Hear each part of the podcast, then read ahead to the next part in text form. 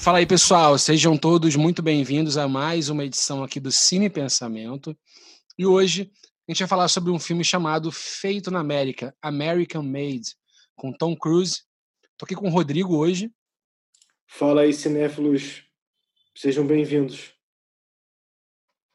E com o Pedro. Fala aí, galera. Bem-vindo a mais um podcast. E eu sou o Jorge, vocês sabem disso, né? Bom, Uh, vou começar a falar um pouco sobre esse filme, como sempre, vou fazer um resumo aqui do filme. É uma coisa bem simples, na verdade. O filme ele aborda a vida né, do Barry Seal, que é o Tom Cruise, né, que, que é um piloto muito habilidoso, né, um piloto de aviões comerciais muito habilidoso, que acaba sendo, justamente por conta da sua habilidade, né, sendo contratado pela CIA, inicialmente para fotografar uh, grupos de guerrilha, né? É, e justamente o filme aborda aquele momento que a CIA começou na época da, no contexto da Guerra Fria começou a interferir na América Central, na América do Sul, né? Fazer uma série de, opera, de operações super ilegais. E, e depois ele acaba se envolvendo com o cartel de Medellín, né? Ele acaba trabalhando, digamos assim, para o governo dos Estados Unidos e para o crime, sendo que o governo também é, fazia uma série de operações que mais pareciam um crime, né? E depois ele acaba se envolvendo também na, na financiando uh, grupos revolucionários na América Central, acaba se complicando cada vez mais com os dois lados, né? Com o governo e com o crime aí. E o filme é dirigido pelo Doug Liman, que é um diretor de filmes de ação, né? Ele dirigiu uh, Senhor e Senhora Smith, uh, a Identidade Born, uh, Jumper também, que são filmes até bons, assim, né? considerando que são filmes de ação. Mas esse filme, eu acho que ele. Esse filme feito na América, eu acho que foi o filme que ele mais trabalhou, assim, uma estética, uma. O filme tem essa coisa de filme de ação, mas também tem. Também aborda de maneira, na minha opinião, eficiente é, questões sociais, né? Bom, então, é, esse filme a gente quis trazer para vocês justamente ficar muito curioso, né? Esse personagem que, que existiu, né? Baseado em fatos reais, o filme. É, ou melhor, baseado em fatos. Né? Baseado em fatos reais é um pleonagem, mas também. É, o que, que vocês acham sobre esse filme, pessoal? Vocês gostaram? O que, que ele pode trazer de interessante? É, falando especificamente sobre a obra cinematográfica, né, achei o, é um filme de ação, é muito eletrizante, é, achei um filme bem rápido aí tem, tem toda toda a característica aí do, do dos filmes aí do do do, do Doug Liman. É, eu, eu, eu, também particularmente acho, acho Identidade de Borne que foi o primeiro filme que acho que ele, ele, ele, ele fez um grande sucesso né em 2002 né. É, eu acho um filme bem muito bom também. É, ele inclusive foi nomeado né por, por um filme vale a pena dizer né é, para Palma de Ouro é por um filme Fair Game. É, o, o, nome do filme é Fair Game, né? Ele foi nomeado pela pra, pela, pela Palma de Ouro aí para por, por esse filme. É um fato curioso da carreira do em 2010, né? Da carreira do, do, do, do Doug Liman, né? E esse filme American Made, achei, achei ele muito eletrizante, achei é, o roteiro é linear, né? Mas, e conta aí a história do desse piloto é, que trabalhou, o Barry Seal, né, que trabalhou tanto para o governo americano quanto para o narcotráfico é, na, na, ali na região da América Central e América do Sul, Colômbia particularmente. Né? Assim, é, é, tem todos os aspectos de um bom filme do Tom Cruise, né? É, ele como protagonista é, e tudo.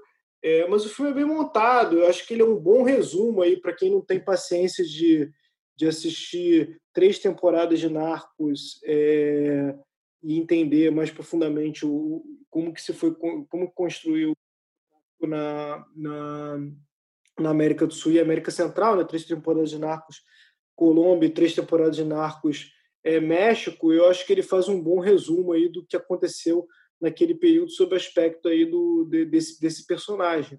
Acho o filme é, bom nesse sentido. Eu assisti a, a, as duas séries né, do Narcos e, e eu recomendo para quem para quem gosta aí de, de e, e tem interesse em entender melhor como que funcionou a lógica do narcotráfico é, nessa região, assistir essas duas temporadas que são seis temporadas, na verdade, são do, do é, é, e eu acho que é, são, são bem interessantes. É, eu acho que são os primeiros aspectos sobre esse filme. Eu acho que um dos pontos mais interessantes do filme, assim, eu concordo com tudo que vocês dois disseram, é o fato de que ele é praticamente um mito de criação. Ele mostra claramente como é que se formaram os, os cartéis, a força dos cartéis. E, e é legal porque é uma visão que não é a, a mais comum, né? E você costuma ter uma visão de que os governos da América Central eram governos corrompidos e que se envolviam com narcotráfico e que os americanos enviavam lá o DEA para poder combater o tráfico e essa é a, é a versão oficial, né? E, mas na verdade você vê ali um envolvimento direto dos Estados Unidos no narcotráfico. A gente vai falar disso mais para frente no, no podcast. E, mas isso é muito interessante porque o filme mostra isso muito claramente e toda a relação, todos os acordos, o que, cada um saía ganhando, por que, que fazia sentido e bota aquela questão de que o Congresso americano não apoiava o não apoiava enviar dinheiro para essas operações e assim usava o narcotráfico para poder levantar esses fundos. Então, assim, esse filme é muito interessante. E fora isso, assim, ele é um filme excelente como um filme de ação, né? Não é um filme que você vai esperando grande profundidade, mas é um filme divertido, é um filme que é, é rápido, é eletrizante, e é um filme, assim, que eu, eu gostei muito. Eu acho que, assim, o que mais me chamou a atenção é que a gente tem essa visão que você falou, né? Que existia uma guerra contra as drogas por parte do governo norte-americano. Mas, na verdade, é uma coisa muito mais contraditória. Assim, quando interessava, ele, ele apoiava o tráfico, quando interessava o grupo que estava ganhando dinheiro com aquilo e que apoiava o próprio Estados Unidos. Então, assim, ficou muito claro que, que a coisa era muito mais. Todo mundo estava ilegal na história, né? E, e é muito doido se você parar para pensar a existência da CIA, né? Porque o FBI, ele teve envolvido em, em golpes, uma série de coisas aí também. Mas a CIA é muito mais estranha, porque, teoricamente, os Estados Unidos é um país democrático, né, com Estado de Direito, mas ele tem uma agência que tem que, que recebe dinheiro público, ninguém sabe o que faz com esse dinheiro público, né? Uma coisa pouquíssimo transparente que apoia ilegalidades em tudo quanto é lugar, né? Que ninguém controla, né? É uma coisa muito doida. É sobre sobre o que vocês estão comentando, né? É, é, eu, eu, gosto particularmente bastante desse assunto, né? É, eu acho interessante o seguinte: a gente tem que analisar o narcotráfico não como um mocinho bandido, traficante versus Estado. É, essa visão dualista, né? Ela é muito simplificada né, e totalmente errada. Né? Assim, é, não existe essa visão dualista entre mocinho e bandido, traficante e Estado, é, atuando de dois lados. Né? Assim, é, o que a gente observa, se a gente for aprofundar em, é, é, em como que foi construído o narcotráfico é, na América do Sul, né, é, é o envolvimento né, de cartéis, de forças revolucionárias, de governos, de empresas, de políticos, de agentes americanos infiltrados, de traficantes. Então, assim, é, é, é, é um conjunto muito grande de atores que não tinham só um lado, eles mudavam de lado ao longo do, do tempo, da história. Né?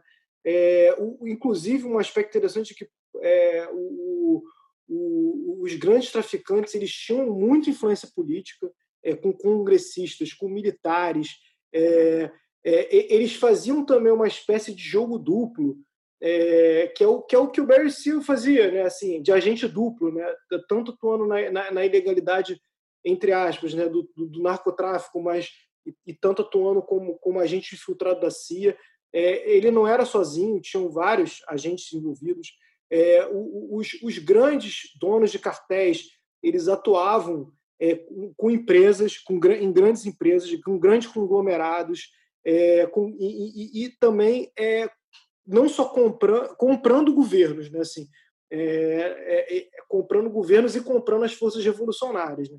Então, assim, é, e os governos na, ali na América, do, na, na, América do Sul e na América Central naquela época, eles oscilavam, né? Entre, entre apoiar os traficantes ou apoiar o governo americano, né? Fazia também tinha essa dualidade também entre os governos. O governo da Colômbia, ele em algum momento ele atuou, ele apoiava os traficantes, em outro momento ele começou a apoiar o governo americano. É, e isso foi, isso mudava ao longo do tempo, né? Não e, e, e, isso mudava de forma que assim que o, que, o Pablo Escobar ele foi só um pioneiro ali em organizar é, é, é, é como que, que, que, os cartéis funcionavam e buscar essa influência política para os negócios. Mas depois outros cartéis colombianos é, começaram a ganhar influência e começaram a disputar com ele. E aí o Pablo começou a, a, a, a, a fazer diversos ataques terroristas. Isso contribuiu para que o governo americano realmente é, tentasse é, mudar ali a, a, o panorama político na, na Colômbia, falando especificamente da Colômbia, mas na América Central é a mesma coisa, né? Assim, você tinha aquele o governo americano tentando atuar ali para agir ali na América Central para ter governos que, que, que, o apoiavam, e ao mesmo tempo você tinha os traficantes que, que apoiavam as forças revolucionárias. Né? O, o que eu quero trazer aqui na discussão né, é que assim é que toda essa, essa confusão né, de governo, do governo americano atuando através do, da, da, da CIA, é, fornecendo armas para grupos revolucionários de governos é, locais tentando reagir junto com os traficantes, é, fornecendo armas também para as forças revolucionárias, é, que a gente poderia chamar de esquerda, mas isso, isso mudava também, a esquerda e a direita mudava ali é é, é, é, ao longo do tempo. Isso espalhou um rastro aí de muita violência nesses países. Eu acho que, que a gente, eu quero trazer isso para discussão. Espalhou um rastro de violência nos países. tinha muita desigualdade, tá? e assim, e, e, e, essa desigualdade era evidente, assim, é, porque é, os traficantes eles lucravam muito, os senhores do crime lucravam muito, os governos também lucravam muito, e quem sofria era a população geral que vivia ali à margem, é, sendo massa de manobra desses grupos. Né? E a gente tem né, esse histórico da CIA interferindo em vários governos, né, como o Rodrigo falou, é, criando uma instabilidade em países que já são países com históricos de é, são colônias, ex-colônias de exploração que tinham problemas graves sociais, né? É, tem duas coisas que me chamam, me chamam a atenção sobre isso. Uma é que aparece no filme, que é o escândalo do Irã contra, né? Que eles usaram o Irã, que na época era aliado dos Estados Unidos, para fornecer arma para os contra, que era esse grupo revolucionário que eles estavam apoiando ali, né? E e quer dizer, caraca, a CIA é capaz de, tipo, usar dois países como, como simplesmente, assim, fantoches, né?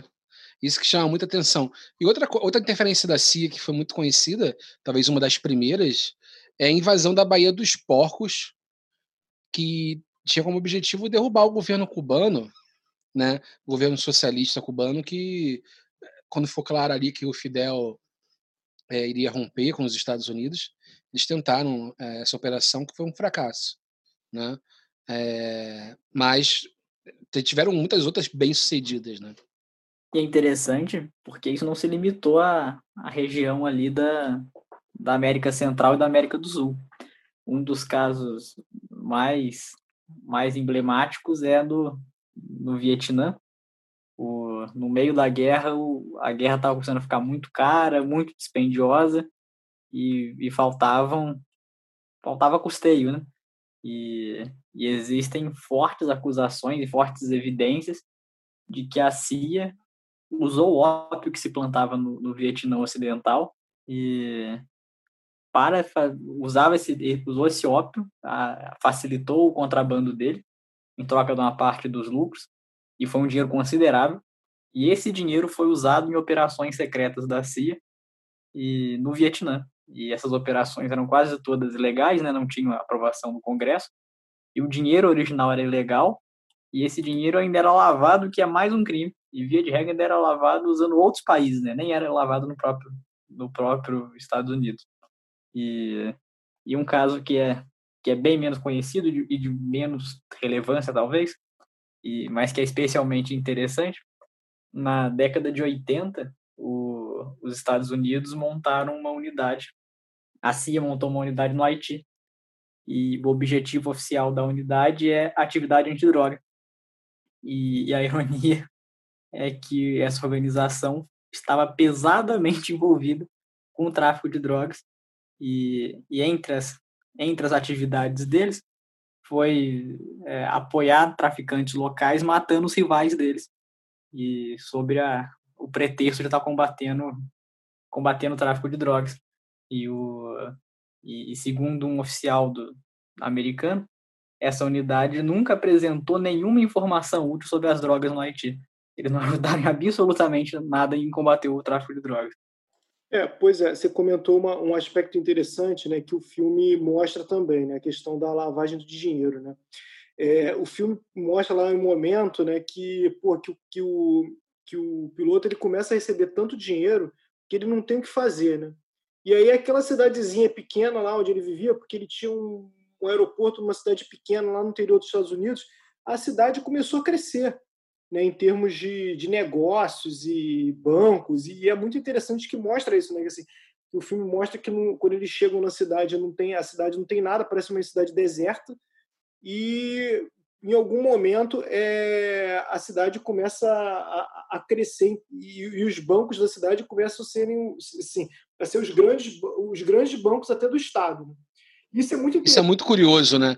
É um cara curioso. só, um cara só conseguiu movimentar uma cidade inteira. É, e, e isso aí, Jorge, é muito interessante porque é, bancos são envolvidos também em esquemas e operações, né? É, tem um episódio muito é, interessante do, do de, de, um seriado que é o Dirt Money que mostra que bancos envolvidos, o HSBC foi envolvido, é, por exemplo, na lavagem de dinheiro no narcotráfico mexicano. E o mais interessante também, né, que você pensar que a lavagem de dinheiro ela é mais difícil, ou seja, você lavar dinheiro é mais difícil do que você fazer a própria distribuição da droga, né? É, o, que, o que nos leva a crer que é, esse, esse, o narcotráfico ele tem tanto dinheiro que é óbvio que existe um envolvimento grande do, do narcotráfico em, com grandes empresas, porque é, é, é, é, impossível lavar o volume de dinheiro se não, não existe envolvimento de, com grandes empresas. Isso, isso acontece em vários lugares. No México, por exemplo, tem, tem, tem, tem envolvimento do narcotráfico mexicano, né, que hoje é, é, tomou aí à frente por conta de ser um narcotráfico da distribuição, né, a gente vive no mundo da logística da distribuição, e, e, o narcotráfico mexicano tem envolvimento com petroleiras. Né? É, então, assim, é, é, é, é esse, esse, esse ambiente né, do, do, do, traficante, do narcotráfico, ele, tá, ele, tá, ele, ele é muito grande, ele está envolvido também com, com grandes empresas e com governos. Né? O próprio Breaking Bad mostrou isso, né? Breaking Bad é um, um outro exemplo aí de uma série que aborda esse tema do tráfico e mostra como é, o cara tem que começar a criar um esquema ali de lavagem de dinheiro, ele começa a comprar uma compra um lava-jato, né? O Walter White, o personagem principal do Breaking Bad, compra um lava-jato para poder lavar o dinheiro, compra um segundo lava-jato, e quando vê o negócio dele, tá, é, era uma empresa europeia de não sei o que, quer dizer, virou um super esquema, né? É, não, isso é muito interessante, porque às vezes a gente perde um pouco de noção de quanto dinheiro é, é necessário para lavar. E é, estima-se que no, que no auge, o Pablo Escobar gastava cerca de 5 mil dólares por dia em, em elástico para poder prender o, o, os bolos de dinheiro dele. E você consegue imaginar o que é gastar 5 mil dólares por dia só para poder comprar elástico para prender os bolos de dinheiro? É uma quantidade surreal de dinheiro. Isso não é simples de lavar. Você precisa ter empresas gigantescas para justificar, justificar ganhos desse tamanho. Isso entra na questão também de um dos motivos pelo qual as drogas são ilegais, né? algumas drogas são ilegais, é porque elas geram uma espécie de caixa 2 que acaba entrando na economia formal. Né? Isso, isso se observa desde o menino que é um coitado, na verdade, jovem da favela, que entra na hierarquia do tráfico e compra um tênis da Nike, né? Até comandante da PM, comandante do Exército, que vende arma e compra um, um carro importado, é, políticos, é, não preciso nem. Vou citar duas palavras só que vão resumir tudo isso: helicóptero e políticos. Pronto. Não, exatamente, né? É políticos e empresários, né? Todos envolvidos aí com, com, com esse com, com, com, com o narcotráfico, né? É, e, e, assim é porque realmente é isso, né? É, é uma via para você ter um caixa 2, embora é, assim governos e bancos centrais hoje estão estão meio que tentando fechar um cerco com relação a isso, com, com, com vários é, várias é, é leis é, anticorrupção para tentar dificultar a lavagem de dinheiro de, desses grandes grupos, mas é, é, é, muito difícil com os paraísos fiscais que ainda existem é, você é, é, é, é lavar o dinheiro. Né? Isso tudo rola na ilegalidade, né? e assim, eu, que, eu queria trazer novamente esse aspecto, né? E, e, e que gera muita desigualdade, né? Porque, assim, porque na verdade o, o existe sim uma concentração de renda na mão desses, desses os que a gente pode chamar de senhores do crime, é, e, e, a gente fica, às vezes, muito focado no pequeno criminoso que está na favela, que está lá no. Lá, que, que, é, que, é o, que, é, que é o dealer, né, que é o distribuidor da droga, e a gente se esquece desse, desse, desse grande grupo que, assim, que, é, que, que deveria ser o foco. Né? O foco do governo, é, dos governos em geral, que, né, aqui não é só Brasil, a gente está falando de mundo, né, é, teria que ser é, investigar de forma inteligente e organizada esses grandes grupos para justamente descobrir é, é, é o que está por trás. Eles só não fazem isso porque, justamente como a gente está comentando, tem influência de grandes empresas e grandes grupos é, e, e, e, todo mundo está interessado em, em, em, ter acesso a isso. Um aspecto interessante que eu queria trazer, por último, é, é que os traficantes eles disputavam de tal modo é, o poder é, junto com, os, com, o governo americano e com, e com políticos locais também na região da América Central, que é, dados de estatística, isso, isso, é do, são dados estatísticos do, do, de uma base de dados de terrorismo que tem global. É, mais de 50 mil pessoas morreram em ataques terroristas é, na América Central. Ataques terroristas esses feitos por grupos ligados à esquerda, à direita, a, a, a, a traficante, ao governo americano, à CIA, é é, é, é, na América Central. Isso é um aspecto muito é, curioso, porque é, se a gente for pensar que na década de 70, você, entre na década de 70 e a década de 2000, grande parte dos ataques terroristas no mundo ocorreram na América Central, e, e, e onde a CIA atuava.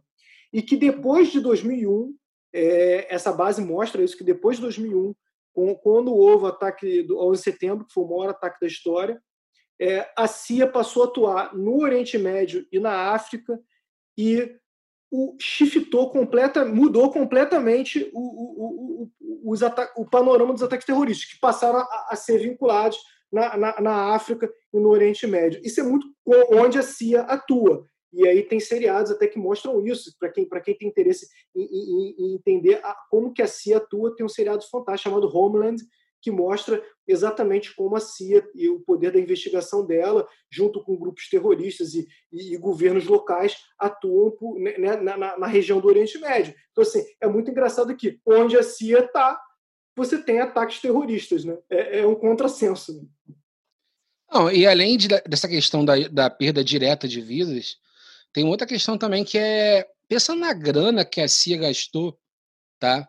Durante toda a Guerra Fria para sabotar o governo numa numa república aqui, ali e tal.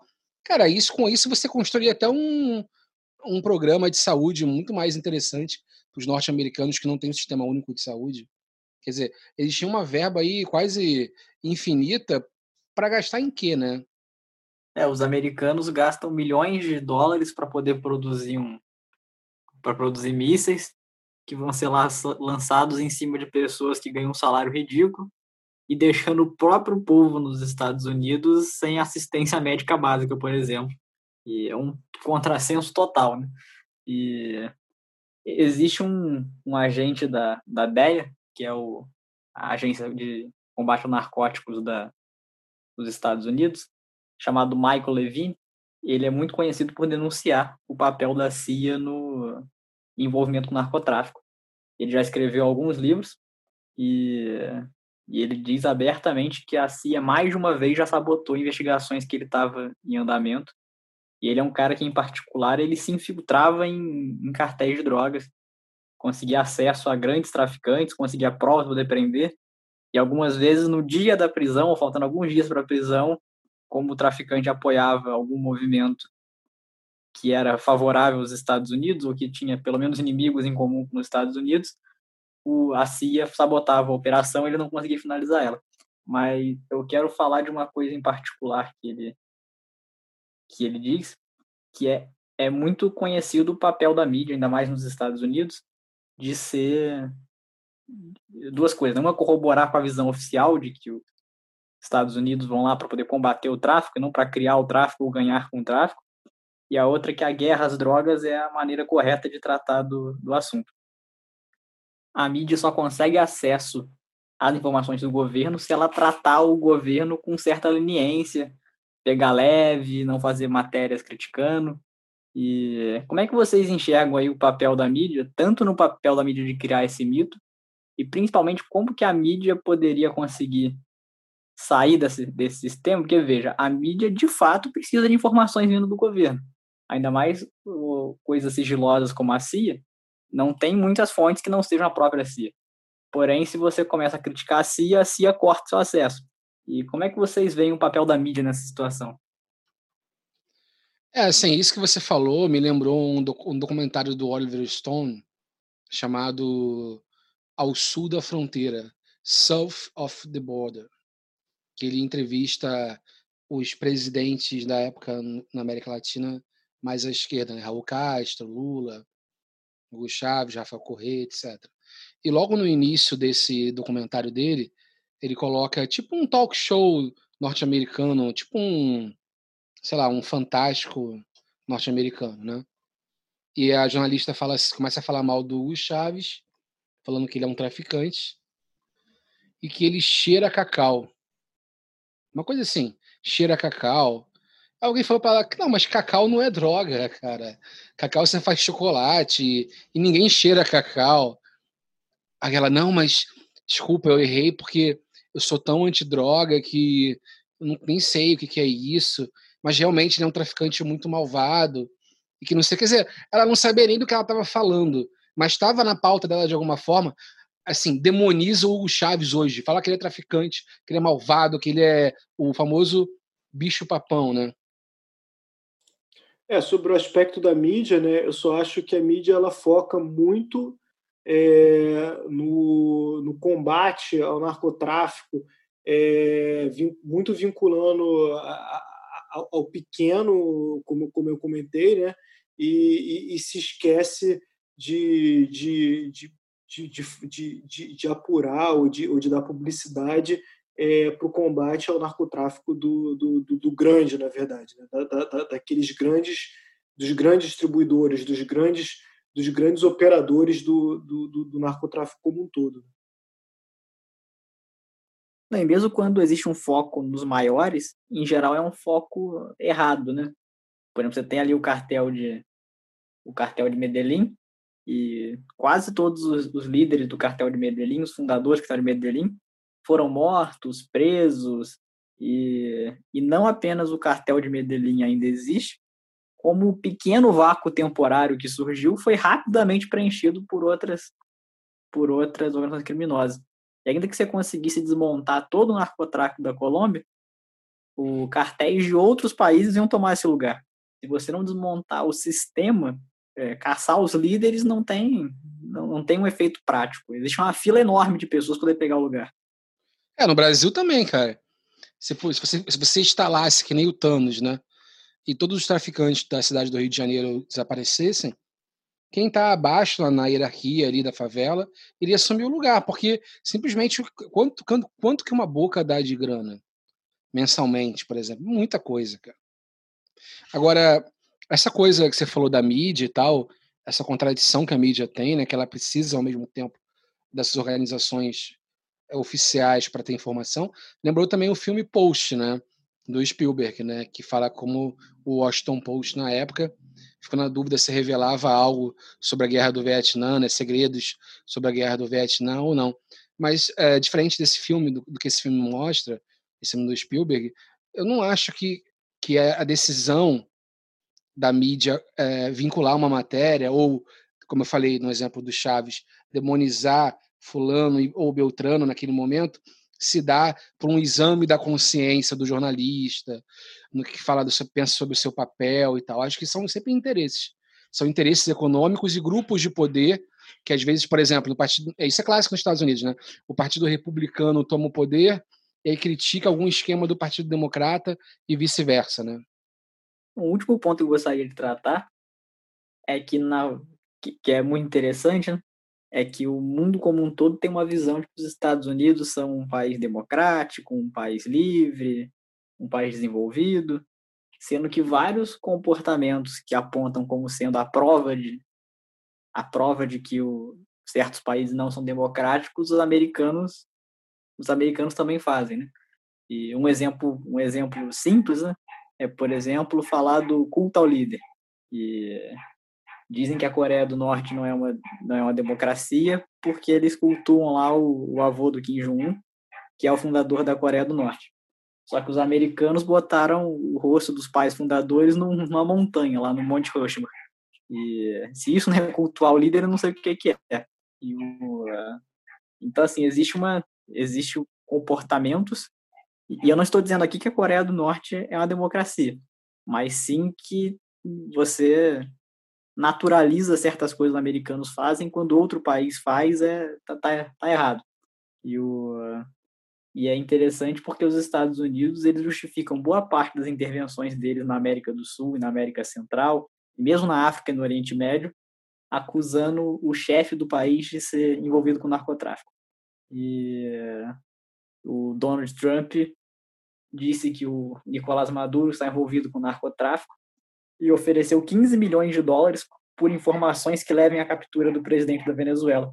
E além da Venezuela ser um país soberano, isso ser claramente legal e violar uns 500 artigos da ONU, e é muito interessante como que o Estado americano está envolvido em narcotráfico, mas se supõe que é que é poucas pessoas que não tem que fazer nada, mas ele quer que o presidente de um outro país seja preso por forças estrangeiras.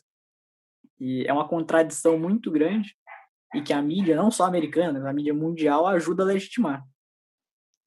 É, com certeza, né? Só para citar uma frase do Mike Pompeo, ex-diretor é, da CIA, nós mentimos, nós roubamos, nós trapaceamos. Quer dizer, eles mesmos falam isso. Né? É isso, pessoal. Até o próximo podcast. Quem quiser assistir o filme está lá na Netflix. Siga a gente no Facebook, Cine Pensamento, e também no Instagram. Valeu, um abraço. Valeu, pessoal. Valeu, pessoal. Até a próxima. Um agradecimento especial para todos que ouviram até aqui e para o nosso editor Pedriano. Valeu.